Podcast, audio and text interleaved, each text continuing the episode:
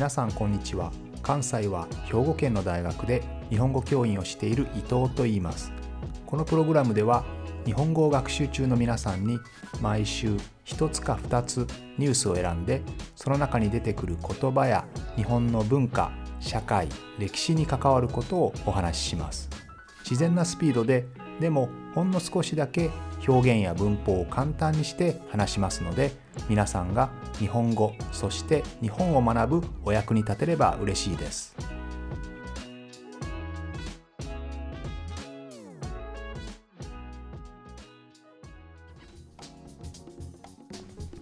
今日はバレンタインのお話。皆さんの国ではバレンタインデーどんなことしますか？日本ではこの日は女の人が男の人に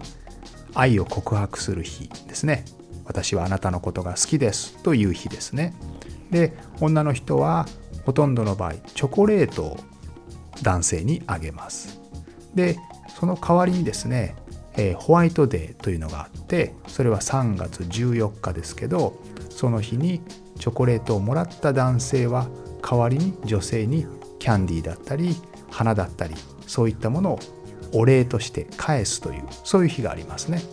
このホワイトデーというのがあるのも日本独特のものですね。日本だけかもしれませんしあとチョコレートをあげる、ね、必ずチョコレートとなっているのも日本独特の習慣ですね。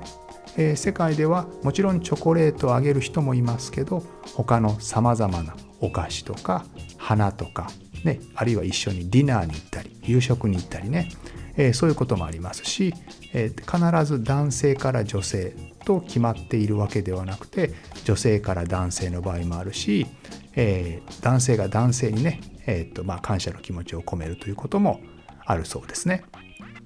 で、えーとまあ、この辺り日本独特なんですけど他にもですね日本独特のものとして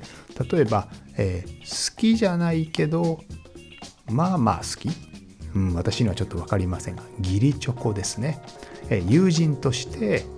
あるいは上司とか、え同僚ですね。会社で一緒に働いている男性に義理チョコを送るというね、えこういう習慣もあります。あるいは女の人同士で、え友達同士で送るという友チョコ友達チョコレートですね。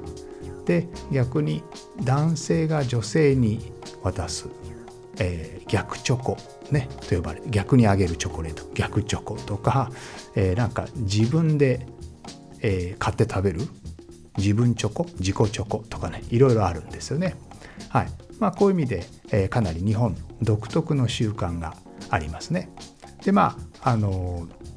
特にあの大きな特徴としては、えー、今言ったようなことなんですけど宗教との関係が薄くなっているというのも日本の特徴だと思いますね。もともとこれはバレンタインさんに関わる話でしたよね。バレンタインというのはですねキリスト教の司祭神父さんですね。でこの神父さんはですね当時ローマ帝国だった時代には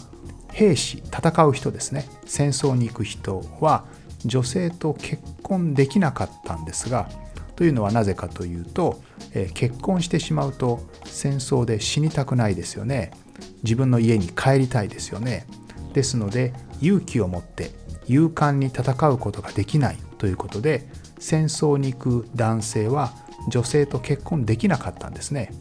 でもやっぱりみんな結婚したいですよね。結婚したいのでこの結婚する時には教会で結婚しますよね。でその教会でこのバレンタインさんはですね本当は禁止されているのに結婚したい兵士男性と女性を結婚させてあげたんですね。でそれが、えー、ローマ皇帝にバレてですね分かってしまってやめなさいと言われたんですけどそれでもやめなかったその後最後殺されてしまうんですね。はい、でこの殺された日死刑になった日が2月14日ですね。これで、えー、聖バレンタインバレンタインの日ということで2月14日がですね、えー、カトリック教会教会の祭日ホリデーになったわけですね。この祭日になった2月14日という日はですねこの日はわざとこの日にしたんです。この日は女神女の神様ね。女の神様のユーノあるいはジュノンと呼ばれますけどこれはジューンというジューン6月ですね、えー、6月の名前の元になった神様ですけどこの女の神様は結婚の神様なんですね。結婚の神様。この結婚の神様を祝う日それが2月14日なんですけどその日をわざと選んで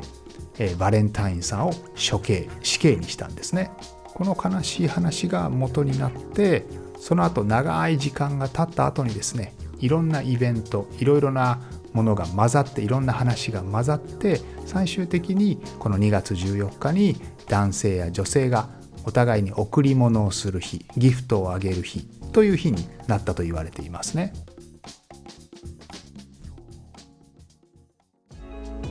このプログラムでは日本語を学習中の皆さんに毎週ニュースを選んでその中に出てくる言葉や日本の文化社会歴史に関わることをお話しします。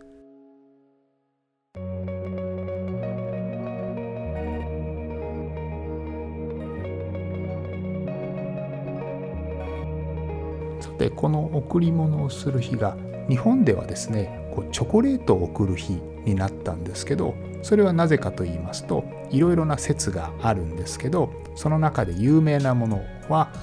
神戸のお菓子のブランドモロゾフが始めたというそういうものがあります。モロゾフというのは人の名前ですね。ロシア人の名前です、えー、モロゾフ一家ですね。家族なんですけどこの家族は商人商売をやっていたんですがロシアでねロシアでやっていたんですけどその当時のロシアというのはロシア帝国ね、帝国だったんですけどそこで革命が起こります。ロシア革命ですね。有名なロシア革命ですけどロシア革命が起こってこのモロゾフ一家をですねモロゾフの家族は革命を起こされる側つまり帝国側皇帝側の、えー、人々だったんですねですので革命が起こると自分たちは負けますよね自分たちは負けますからロシアから逃げてきたんです逃げてきて神戸にやってきたんですね。でその神戸で小さなチョコレートのお店を開きました。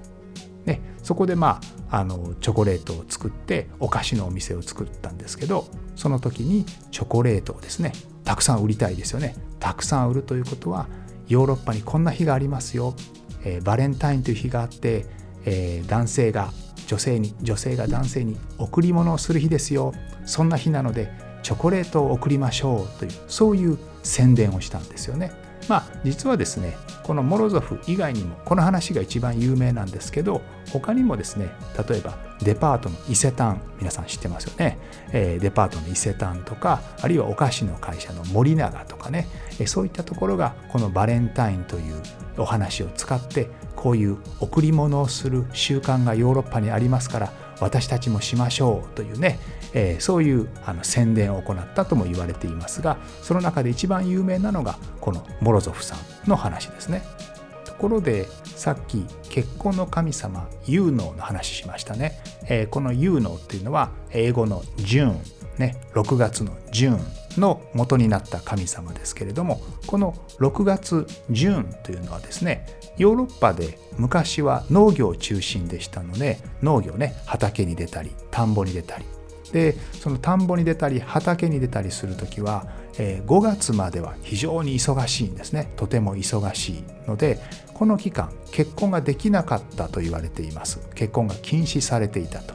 ね、でこの6月10になると、え、結婚ができる。少し忙しさが和らぎますから忙しくなくなりますからその時に結婚する人が多かった。ということでまあ結婚の女神純。6月ですね、えこの月が特別な結婚に良い月というふうに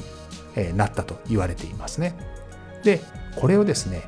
え、利用したのがどこかというと結婚式をする会社ですね。ブライダルの会社です。皆さんも知っていると思いますが日本の6月というのは梅雨の季節ですね。梅雨の季節で雨が多いですからみんな結婚式したくないですよね。結婚式したくあのヨーロッパはね6月っていい季節なんですよね。晴れていて気温もちょうどいい爽やかな季節ですけど日本の6月っていうのはいつ雨が降るかわからないしジメジメして湿気が多い季節ですよね。ですので結婚式あまりする人がいないんですよね。でもそれをねそのままだと結婚の会社は儲かりませんからなんとか6月に結婚式をしてほしいということでこの「ジューン」というのが、えー、結婚にいい季節ですよというのをね、えー、これは結婚の神様のジューン、えー、有能に祝福されてる祝われてる季節ですよというそういう話を持ってきてですねでジューンブライドという言葉がありますよね。この言葉を広めてですね、えーと、結婚式を増やしてもらう。結婚式をするお客さんを増やしてしまうというね、え、そういう、まあ、ビジネスの目的でですねこういう言葉を使ったりもしたわけです。バレンタインと似てますよね。ヨーロッパにこんな習慣がありますよ。私たちもしましょうというそういう感じですね。まあ上手な宣伝方法ですよね。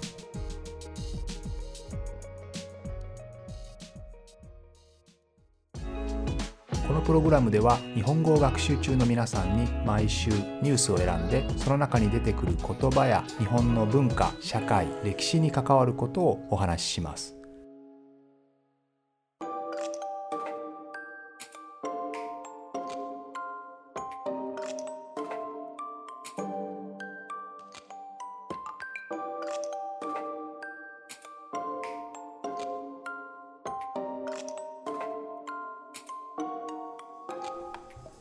まあ、このようなことを考えると日本におけるいろいろなイベントねバレンタインとか、えー、今回のジューンブライドとかあるいはクリスマスとかね今はハロウィンとかも流行ってますけどどちらかというとビジネス中心ですね。えっ、ー、と本当はこういうのって宗教的な特にキリスト教のイベントなんですけど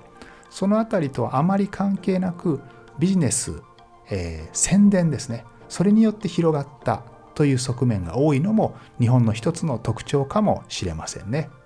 ということで、えー、今日はバレンタインのお話でした。また来週も聞いてくれると嬉しいです。